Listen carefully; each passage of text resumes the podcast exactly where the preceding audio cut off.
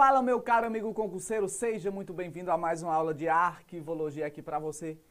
Uma aulinha maravilhosa onde vamos falar sobre classificação de documentos e classificação de arquivos. Então, sem mais delongas, porque é um pouquinho extenso esse assunto, vamos lá começar aqui sobre a classificação de arquivos. Olha só, nota antes da gente começar a ver quais são a classificação dos documentos, é importante que você veja quais são os elementos característicos de um documento. Ou seja, o, o, os elementos característicos de um documento é, os, é o suporte, a forma e o formato. Onde o suporte é o material, ou seja, se é o papel, se é o DVD, entendeu? A forma é a preparação, é a transmissão do conteúdo. E o formato é a configuração física, se é um livreto, se é um livro, se é um álbum, entendeu? Então, esses aqui são os elementos característicos de um documento. Então, vamos lá, a classificação de documentos. Os documentos, eles podem ser classificados quanto ao gênero, quanto é, a natureza do assunto, quanto também a espécie e a tipologia, tá ok? Então, vejamos aqui Quais são os gêneros? Eu posso ter o gênero escrito ou textual, o gênero iconográficos, o gênero cartográficos, micrográficos, informáticos ou digitais, sonoros, filmográficos e a união do sonoro e filmográfico, que é o audiovisual. Vejamos, o escrito ou textual é o formato de texto, é aquele textozinho ali escrito, pronto, um relatório, uma ata, um ofício, entendido? Gênero escrito ou textual é o formato de texto, é o escrito, relatório, ata. Os iconográficos, iconográficos, icono já vem com a ideia de ícone, imagem, imagem estática, parada, tá certo? É uma imagem. Aí a gente tem como exemplos as fotografias, os desenhos, tá certo? Cartográficos. Que gênero cartográfico? Imagens reduzidas, ou seja, ele, ele é reduzida para retratar uma área maior, mais abrangente. Aí eu tenho como exemplo o quê? Os mapas, as plantas, tá certo? Então, escrito ou textual, iconográfico e cartográfico. Agora a gente vem para micrográficos, que é o resultado do processo de microfilmagem, ou seja, como exemplo, temos os rolos, os microfilmes, tá certo? Micrográficos, aquele que passa por processos de microfilmagens, tá certo? Temos também informáticos ou digitais, ou seja, o meu digital, aqueles que equipamentos que eletrônicos que devido à sua necessidade de leitura, ou seja, tá ali para fazer a leitura. Eu tenho como exemplos os filmes em DVD, som em MP3. Aí a gente vem para mais um gênero, que são o gênero, que é o gênero sonoro. Aí eu tenho o som, o áudio, e como exemplo, eu tenho um disco de vinil, eu tenho uma fita cassete. O próximo gênero é o filmográfico, que ali tem as imagens dinâmicas, ou seja, as imagens em movimentos, tanto com som ou sem som. Ali são filmográficos. Aí eu tenho como exemplo imagens vídeos, DVDs. Desses dois, do sonoro e do filmográfico, eu gero o audiovisual. É a junção, é a união desses dois gêneros, o gênero sonoro e o gênero filmográfico, eu gero o audiovisual. Tá ok? Tá aqui, ó. Filmográfico mais sonoro. Tendo visto aqui na classificação de documentos, a gente entra aqui na natureza do assunto, que ele, que ele pode ser classificado como ostensivos, ou também conhecido como ordinário, ou sigilosos. Vejamos aqui. Os ostensivos, a informação, ela não vem causar prejuízo a quem está ali é, é, diretamente ligado àquele documento, àquele assunto. A sua divulgação, ele não causa problemas à administração ou a terceiros. Então, esses aqui são chamados de ostensivos. Já os sigilosos, que veja aqui a setinha resguardada aqui pela Lei 12.527 de 2011, que também pelo decreto 7.724, que é a Lei de Acesso à Informação, diz que os seus conte os conteúdos pertinentes às pessoas ou entidades responsáveis, o seu acesso é restrito e as medidas de segurança são especiais para custódia e divulgação. Tá certo? Então, como a gente viu, o sigiloso ele está aqui embasado por lei, certo? E por um decreto que o regulamenta, que regulamenta esta lei, Lei 12.527 de 2011, que é a Lei de Acesso à, Informação, LAI. Aí nessa lei diz que os documentos eles são classificados como ultra secretos, secretos e reservados. Os documentos ultra, ultra secretos, ele tem um, um excepcional grau de segurança íntima à pessoa ligada ao assunto ou quem o manuseia, intimamente ligado a eles. Aí ele tem um prazo. Que prazo é esse, Renato? O prazo que ele vai estar tá ali guardado, resguardado, protegido. Aí após esse prazo, sim, ele pode ser colocado ao público para que eles possam ter acesso a esse documento. Esse prazo é de 25 anos, tá certo? Como exemplos, a gente tem a política governamental, um plano de guerra, pode ser aqui um, documentos ultra secretos. Aí vem documentos secretos, ele tem alto grau de segurança. Outras pessoas podem ter acessos desde que sejam autorizadas. Você vê que aqui ele já, já dá uma pequena abertura para que pessoas é, que, é, diferentes daquelas que são donas, detentoras da informação, tenha acesso, mas desde que autorizadas. Aí o prazo de guardas, o, guardo de, a, o prazo de proteção dessas informações é de 15 anos. Ou seja, após esses 15 anos, o documento vai ficar ali ao público e todo mundo pode ter acesso àquelas informações. E como exemplo, a gente tem os planos, programas e medidas governamentais. Quando se trata de reservado, documentos ali reservados, eu estou aqui dizendo que ele não deve ser do, do conhecimento público em geral, mas só que o seu prazo de guarda ele já é bem menor, é de cinco anos. Aí após esse prazo ele se torna público. Aí como exemplo a gente tem parte de planos, de medidas e a sua fiel execução. Então está ali nesse reservado. Então, só recapitulando, a lei de acesso à informação traz esses três pontinhos importantes a serem estudados e compreendidos por vocês, tá certo? Ultra secreto, secreto e reservado. Atentem-se aos prazos, atente-se ao que ele resguarda, tá certo? Quando falar aqui que pessoas autorizadas podem ter acesso, claro, você já vai diretamente ao secreto, tá bom? Lembre disso. Aí vamos aqui, uma observação importante, eu vou ter até um asterisco. Quando se tratar de assuntos, de documentos, relacionados ao presidente da República Federativa do Brasil, ao seu vice ou a cônjuge e filhos destes, tá certo? ali esses documentos só vão ter acesso no fim do seu mandato. Caso ele seja eleito para um novo mandato, só vai poder ter acesso após o fim daquele novo mandato. Ou seja, foi eleito por quatro anos, mais quatro, só depois de oito anos, pessoas podem ter acesso a essas informações. Por quê? Questões de segurança dessas autoridades e dos seus respectivos cônjuges e filhos. Tá certo? Quanto à classificação de documentos, aí a gente vem aqui, ó, para espécie e tipologia de documento. Aí aqui você vai entender um pouco a diferença de espécie e tipologia. Para você não confundir, cuidado, não confunda. Quando eu estiver falando em espécie, eu estou falando ali, ó, na aparência, nas, informa nas informações que estão ali sendo distribuídas no documento. Ou seja, eu tenho ali uma só palavra.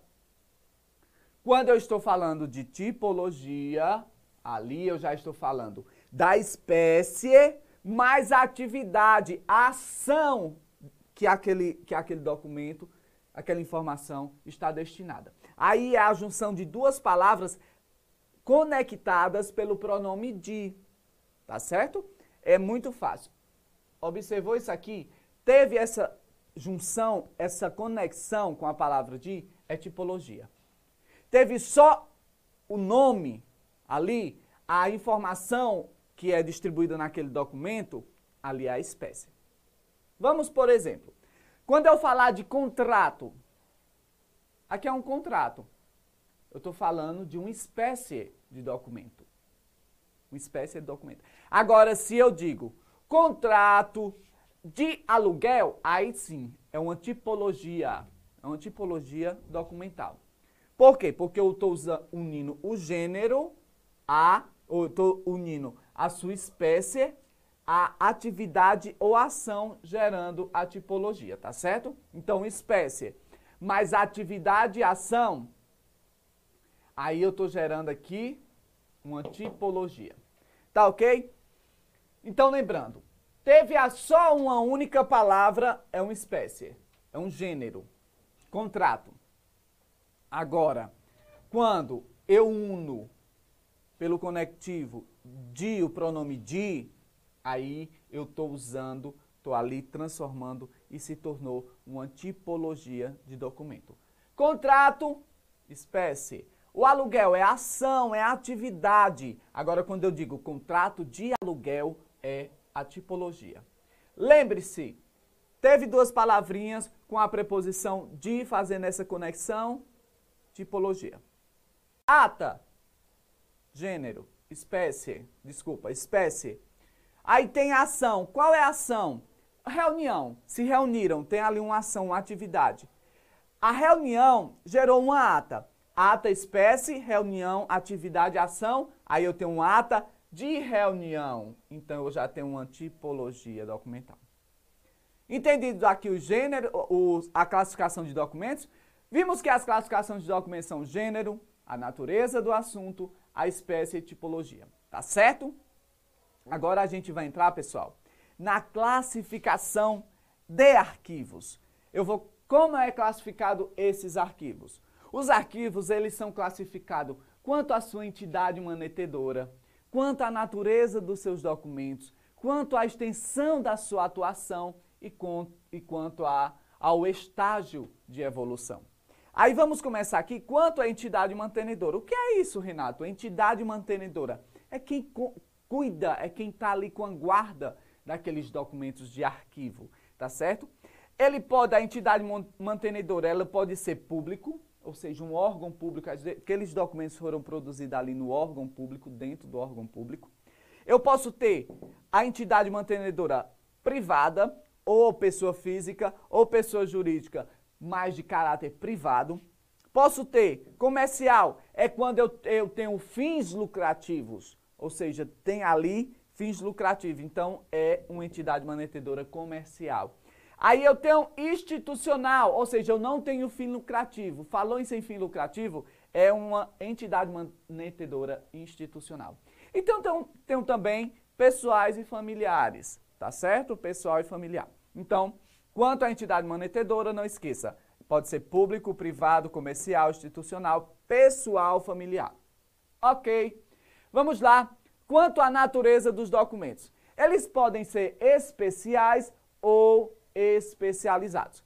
Notem que eu dei destaque a duas palavrinhas, tanto aqui no especial quanto no especializados: suporte e assuntos. Por quê? No, nos especiais, o mais importante de que o assunto é o suporte, ou seja, é o que nele, o, onde o assunto está contido. É... E já no especializado, o mais importante é o assunto. Não importa o suporte. O que importa principalmente é o assunto. Então, especiais. A guarda de documentos de suporte variados, dependendo cuidados diferenciados. Já os especializados guarda arquivos de diferentes assuntos, facilitando a localização e compreensão. Guarde isso. Focou no suporte? São especiais. Focou em especializados? As, desculpe, em assuntos? São especializados. Agora vamos quanto à sua extensão de atuação. Eles podem ser setoriais. Setoriais, quais são os setoriais? São é, localizados próximos ali a quem produz, o produtor do documento. Ou seja, é um órgão descentralizado, é uma extensão setorial descentralizado. Por quê? Porque não é em um só local descentralizado, está em vários locais. Então, lembra, é, falou em próximo aos seus produtores quanto à sua extensão? Setoriais. Falou em descentralizados? Setoriais. Agora, quando eu falo em centralizado, ou seja, aí eu já estou falando em um único lugar, aí eu falo em centrais, gerais, ou seja, arquivos centrais, arquivos gerais, onde todos os setores é, pegam aqueles documentações e colocam ali aqueles arquivos. Então, são centrais ou gerais. Único lugar está distante do produtor. Por quê? Já para desafogar aquele monte de documento, aquelas mu muitas coisas que tem ali, tá certo? Quanto à extensão de atuação, lembre-se setoriais e centrais ou gerais. Quando o setorial é descentralizado e o central é centralizado. Quanto à extensão de, ao estágio de evolução, eu posso classificar aqui, aqui a gente vai falar o que? Sobre a teoria das três idades, mas não vamos nos deter aqui a essa teoria das três idades. Estamos falando aqui sobre classificação de arquivos, como os arquivos são classificados, tá certo? Aí aqui, ao estágio de, de evolução, o arquivo é classificado quando, quanto corrente, intermediário e permanente. O corrente, ele é o de primeira idade, o intermediário de segunda idade e o permanente de terceira idade. Esses dois aqui, esses dois carinhas, eles são primários, documentos primários, e o permanente secundário aqui ainda estão em uso. Aqui com baixa, com alta utilização, tá certo? Alta utilização está ali para fim administrativo. A sua finalidade administrativa. Aqui ele já tem uma média utilização, ou seja, não é mais utilizado, mas está ali para suas necessidades, caso seja necessário. Para quê? Para cumprimento de prazos legais. E tem também o fim administrativo. Já o permanente, que é o de terceira idade, certo? Ele cumpriu o seu valor administrativo, agora ele passa a ser histórico. Cumpriu o seu valor administrativo, que era que foi cumprido aonde? Lá no primeiro, na primeira idade, na segunda idade, corrente intermediário. Estava ali para cumprir seu fim administrativo. Agora acabou, já cumpriu seu fim administrativo, foi para o permanente, terceira idade. Então, ele torna-se o valor histórico e ele não pode ser eliminado. Ok, vimos aí classificação de documentos, classificação de arquivos e para finalizar, para fechar com chave de ouro, para você ver como cai na sua prova exatamente o que a gente acabou de ver, vem cá comigo ver essas três questõezinhas bem legais. Acerca de estrutura organizacional, procedimentos administrativos e arquivamento, julgue o item que se segue. No arquivo permanente de uma instituição, devem ser armazenados documentos administrativos que não sejam utilizados com frequência. Está errada, porque quando eu falo em arquivo permanente, eu já não posso utilizar, certo? Já não pode mais utilizar. Quando diz aqui não sejam utilizados com frequência, eu estou falando aqui do arquivo intermediário. Ele não tem tanta frequência de uso. 2. Os arquivos correntes tem, entre outras características, a de abrigar documentos A, cuja vigência já se esgotou, o corrente, tá certo, pessoal? A gente está falando aqui sobre arquivos correntes. A, cuja vigência já se esgotou. B, frequentemente consultados. C, desprovidos de todo e qualquer grau de sigilo. D, de valor histórico. E E, correspondentes apenas às atividades fim. Quando eu falar aqui cuja vigência já se esgotou, eu vejo que está errado. Mas quando eu vejo aqui frequentemente consultados no item B, aí eu marco sem sombra de dúvidas. Porque no arquivo corrente, os documentos são frequentemente consultados. Por isso que são chamados correntes. Então, vamos lá para a nossa terceira e última questão. Documento arquivístico é um conjunto de dados estruturados, apresentados em uma forma fixa, representado, é, representando um conteúdo estável, produzido ou recebido por pessoa física ou jurídica, pública ou privada, no exercício de uma atividade em observância aos requisitos normativos da atividade a qual esteja relacionado, e preservado como evidência da realidade dessa atividade. Isso aqui é de Vanderlei Batista dos Santos, do, da sua obra Arquivística como Disciplina Científica. Tá certo? Aí vamos lá. O que diz? A partir do fragmento de texto apresentado, julgue o item a seguir acerca de noções de arquivística. Filme, fotografia, disco, planta, microficha e relatório são gêneros em que se diferem os arquivos arquivísticos a questãozinha está também errado, tá certo? Então, pessoal, ficamos por aqui. Falamos aqui um pouquinho sobre mais uns assuntos importantíssimos sobre arquivologia. Então, não deixe de ver seu material, estude bastante, leia, certo? Grife as partes mais importantes, exercitem. O importante é não parar, tá ok? Então, até a próxima, forte abraço e fiquem